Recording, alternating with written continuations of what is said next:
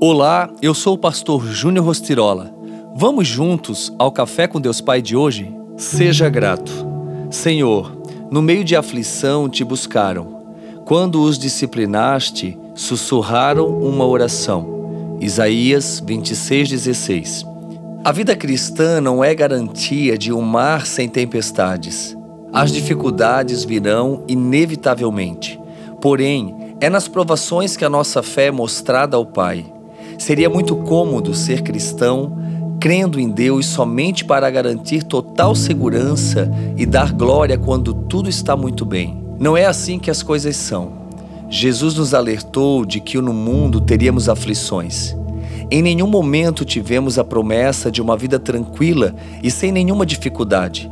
Devemos ser leais ao Pai tanto nas horas de tranquilidade, agradecendo-lhe por sua bondade, quanto nos momentos difíceis, entregando a Ele as dificuldades e dilemas das nossas vidas e pedindo para que nos lidere na batalha, garantindo-nos a vitória. Lamentar-se, murmurar ou culpar o Senhor por nossas dificuldades é sinal de fraqueza espiritual e significa dar-se por vencido antes mesmo de iniciar a batalha. Por isso, precisamos fortalecer nossa fé como quem fortifica os muros de uma cidade, para que quando as dificuldades surgirem, o Pai nos dê forças para vencê-las, bem como serenidade e paz para aceitar as perdas no processo.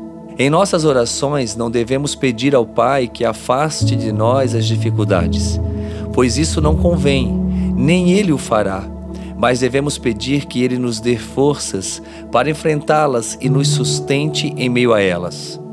Deus não livrou Daniel da cova dos leões, mas providenciou o livramento quando ele estava nela.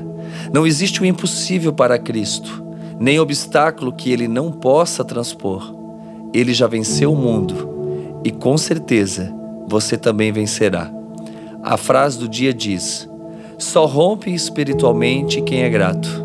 Pense nisso e viva a gratidão todos os dias. Oremos. Pai, eu oro em nome do teu filho amado Jesus em favor dessa vida. Que a cada dia ela venha despertar para o voluntariado, que a cada dia ela venha realmente despertar em amor ao próximo que ela venha te servir com gratidão, Senhor, e que através do seu serviço ela venha realmente tocar em muitas vidas e que elas sejam abençoadas com o teu poder. Que assim seja, em teu nome. Amém.